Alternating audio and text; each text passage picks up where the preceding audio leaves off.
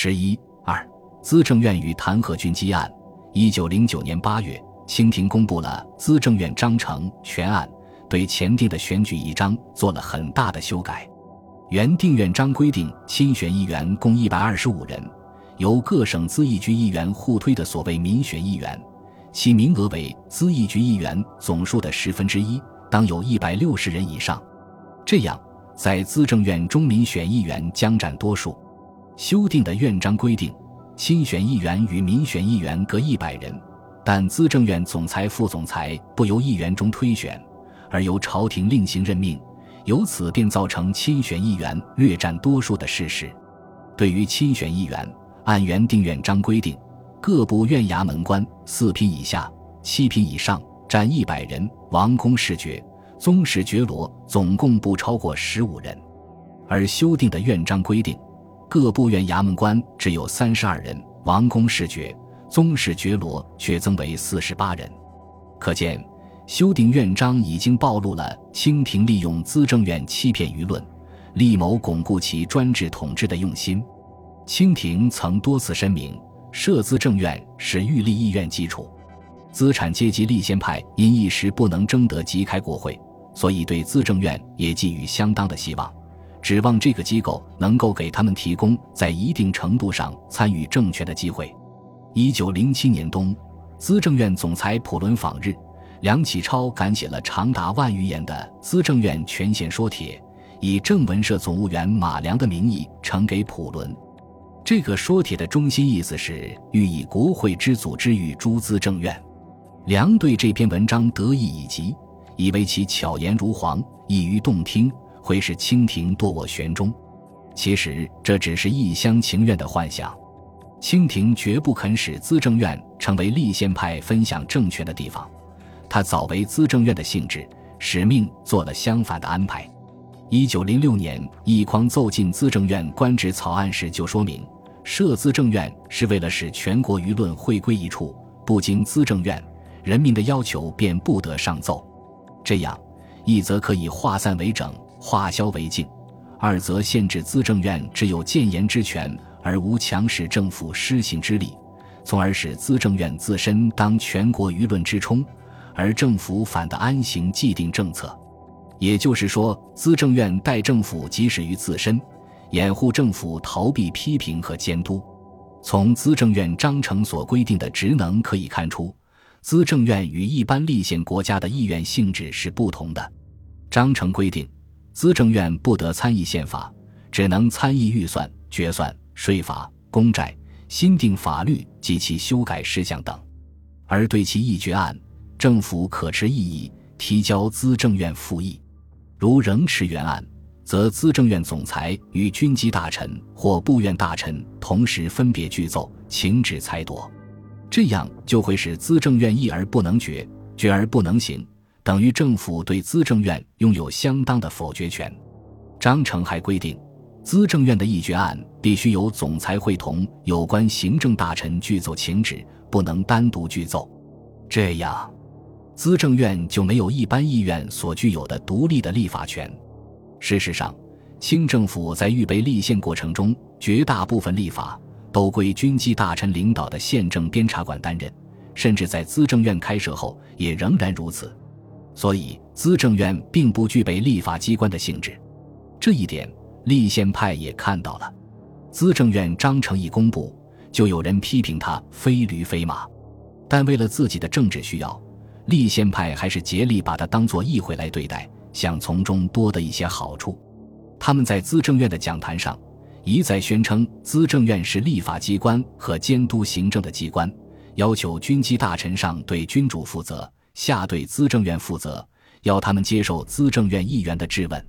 清廷及其大臣们当然绝不肯受制于资政院，于是资政院开院后便同政府发生了冲突。资政院内虽然民选议员与亲选议员各半，但其活动能力却相差很悬殊。亲选议员中，除少数从各部院推选的较年轻的官吏有一定的政治知识和活动能力外，其余的或者是昏庸老朽的贵族，或者是只知持禄保身的官僚，他们对宪政毫无了解，因此无所主张，在议场中不是沉默不语，便是随声附和。另有少数顽固派，虽有主张，但自知史孤李丹，碍于院内外的舆论，不敢多所表露。而在民选议员方面，情况就大不相同了。他们都是来自各省咨议局的佼佼者，在国会请愿运动中已显露过锋芒。其中不少人学习过法政，颇有些宪政知识，并且能言善辩。比如江苏的雷奋、孟昭常，直隶的刘春霖、于邦华，湖南的易宗魁、罗杰，浙江的邵熙，江西的汪龙光，广西的吴慈林等，都是早已著名的立宪派骨干分子。由于他们的积极活动，民选议员完全控制了资政院的舆论趋向。这一点颇出乎朝廷的意料。资政院于一九一零年十月三日就历九月初一开院。开院后第一件重大的议案是要求速开国会，另一件重大案件是引起很大轰动的弹劾军机案。资政院开院不久，湖南咨议局控告巡抚杨文鼎不经咨议局议决，即在本省发行公债，侵夺咨议局的正当权利，要求资政院核办。资政院经审议，认为根据资议局章程规定，议决本省公债事项，纯属资议局职权范围内的事情。杨文鼎不交资议局议决，擅发公债，是违背法律、侵夺资议局权力的严重事件，遂决议据实上奏。但清廷对这一事件却做了极不正当的处置。十一月八日发布的上谕之说，杨文鼎未先交资议局议决，细数疏漏。不承认是违法侵权事件，而且还说公债现已经度支部核准，仍可照发。这样既不追究杨文鼎违法侵权的责任，也不命令杨文鼎将公债案补交资议局议决，这是对资议局和资政院的极大轻蔑。立宪派议员对此极为不满，他们宣称，过去一个御史弹劾大臣，只要罪情属实，也要实行处分。资政院作为代表全国舆论的机关，据实奏和一个巡抚，朝廷竟以疏漏二字轻轻放过，这是蔑视资政院的表现。议员们认为，应当追究附属御旨的军机大臣的责任，于是纷纷提议要军机大臣，特别指明要领班军机大臣易匡到院接受质问。易匡等人当然不肯到院。这时，议员们决定以咨文的形式质问军机大臣。问他们对内外行政是否完全负责？军机大臣复文称，此种问题需自内阁成立以后方可解决，现在无从答复。紧接着发生的事情更使议员们愤慨。当时，云贵总督不经咨议局议决，实行严金加价；广西巡抚无视咨议局意见，反对巡警学堂限制外籍学生。为此，云南。广西两省咨议局分别呈文请资政院合办，资政院当然支持两省咨议局的立场，遂将两案分别议决上奏。结果，朝廷竟命令将两案分别交严政处和民政部审议，这等于否定资政院对两案有议决权，并且俨然把严政处、民政部视为资政院的上级机关。议员们认为这是一种侮辱，他们感到不能容忍。在对拟旨的军机大臣们进行了激烈的抨击之后，决定上折弹劾。这时，易匡等人见舆论反应强烈，耍了个花招，利用上谕的形式声明：云南、广西两岸均准如资政院所议。这个上谕一发表，有的议员态度变软，主张取消弹劾案，但多数议员反对。他们强调，两次上谕出尔反尔，互相矛盾。是由拟旨的军机大臣不负责任造成的，而且数年来内政外交危机日益严重，也都是由军机大臣不负责任所造成的。军机大臣不负责任，就不可不弹劾；若是不弹劾军机大臣，就是资政院不负责任。当时，新选议员陆宗舆发言说：“军机大臣是乾隆以来旧制相沿下来的，非责任内阁可比，所以。”不应以国会对内阁的关系来比例资政院与军机大臣的关系。他主张还是不要轻用这个弹劾权的好。他的发言遭到民选议员的强烈反驳。最后，仍决议上折弹劾军机大臣。何哲于十二月十八日奏上。该折首先批评军机大臣在资政院开院以后，始终不到院宣布行政方针，而当询问其对内外行政是否完全负责时，竟回称无从答复，这是极不负责任的表示。然后谴责这些大臣受禄则唯恐其祸后，受责则唯恐其独先，只知持禄保卫，背公营私，徒有参与政务之名，毫无辅弼行政之实。和折还着重强调，在内外危机日益严重的情况下，军机大臣如此不负责任是十分危险的事情。要求朝廷明将谕旨，将军机大臣必应担负责任之处宣示天下。最后，并提出尽速组织责任内阁的要求。资政院敢于如此严厉地谴责朝廷所信任的大臣，并提出以责任内阁代替军机处的要求。这在当时的最高统治者看来，未免过于放肆。当即降谕训斥资政院，宣称设官制禄及处置百司之权为朝廷大权，军机大臣负责任与不负责任，即设立责任内阁事宜，朝廷自有权衡，非该院总裁等所得善谕，所请者无庸议。这篇上谕的辞气，与其说是严厉，还不如说是轻薄。他完全不顾体面。把自己放在与资政院互相争权的地位上，而且非所得善谕云云，是把资政院章程明文规定的谏言的权利都否定了。这次谕旨破例的没有军机大臣附属，由摄政王一人独属，而摄政王是代表皇帝的，这无疑是以皇帝直接与资政院相对待，暴露出清朝统治者在设法维持自己的专制统治方面，已到了没有回旋余地的窘境。同日，军机大臣全体提请辞职，载沣温语未留，这样就更增加了议员们的愤懑。在第二天的资政院会议上，立宪派强烈的谴责军机大臣，说他们平日将“君主大权”四字附会欺哄皇上，遇事便抬出君主大权，使旁人一句话也不能说。如此下去，只能有两个前途。一个是积极的专制，什么资政院、什么国会、什么立宪都可以不要；另一个就是逼得人民没有别的法子，只好拿出他的暴动的手段出来。立宪派于愤慨之中看出了清廷假立宪的用心，也感到了革命危机来临的征兆。但是，基于立宪派的软弱天性，尽管感到屈辱、愤懑，却仍不敢超越合法斗争的范围。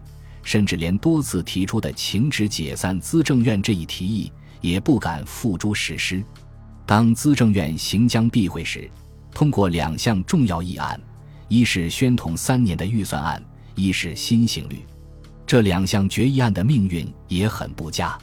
新刑律，资政院没有来得及全部审议完毕，只议决了总则部分。但清廷根据宪政监察馆奏请，以不可缓刑为辞。将欲将新刑律总则、分则全部予以公布。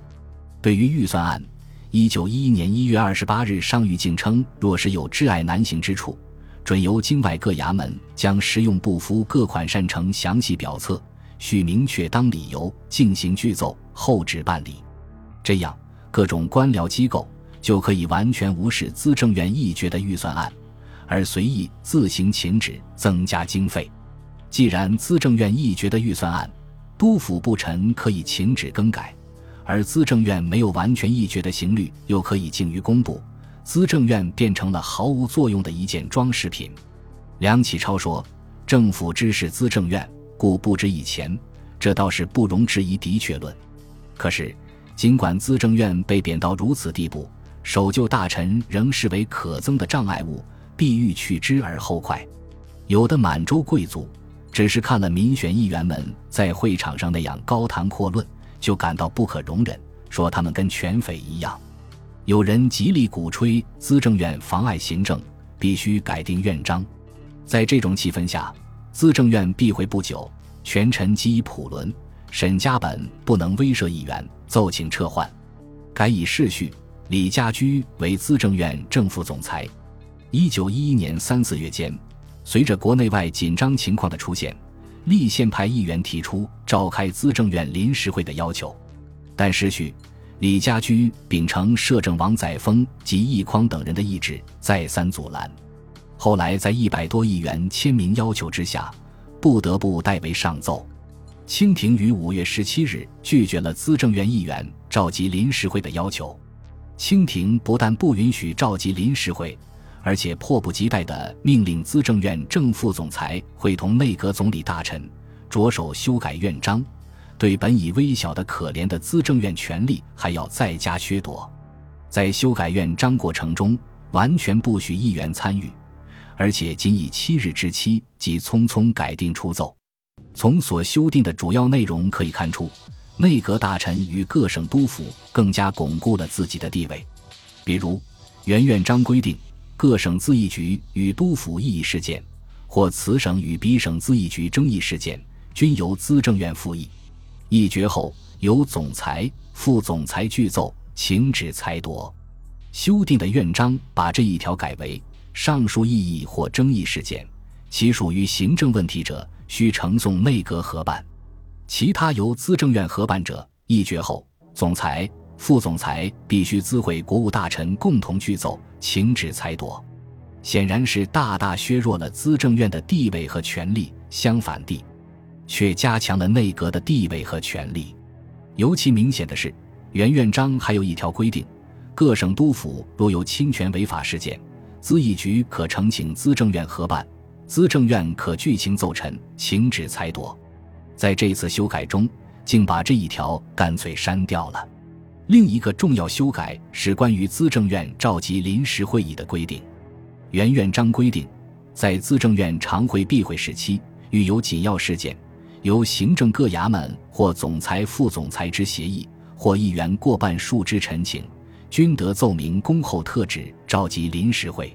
经修改，把这一条中的“或议员过半数之陈请”一句删掉，这就取消了议员自行要求召集临时会的权利。清廷一再压抑资政院，并通过修改院章进一步削夺其本来已极有限的权利，终于使立宪派看到。他们想通过资政院分享统治权的愿望是完全落空了，但是立宪派议员利用资政院的讲坛，尖锐地批评了朝廷施政，并且弹劾了军机大臣，甚至还公然发泄了对朝廷谕旨的不满，这在相当程度上打击了清朝专制政府的威信。资政院会议也进一步暴露了清政府的欺骗性和立宪派的软弱性。对革命派和各阶层人民起了很大的教育作用。本集播放完毕，感谢您的收听，喜欢请订阅加关注，主页有更多精彩内容。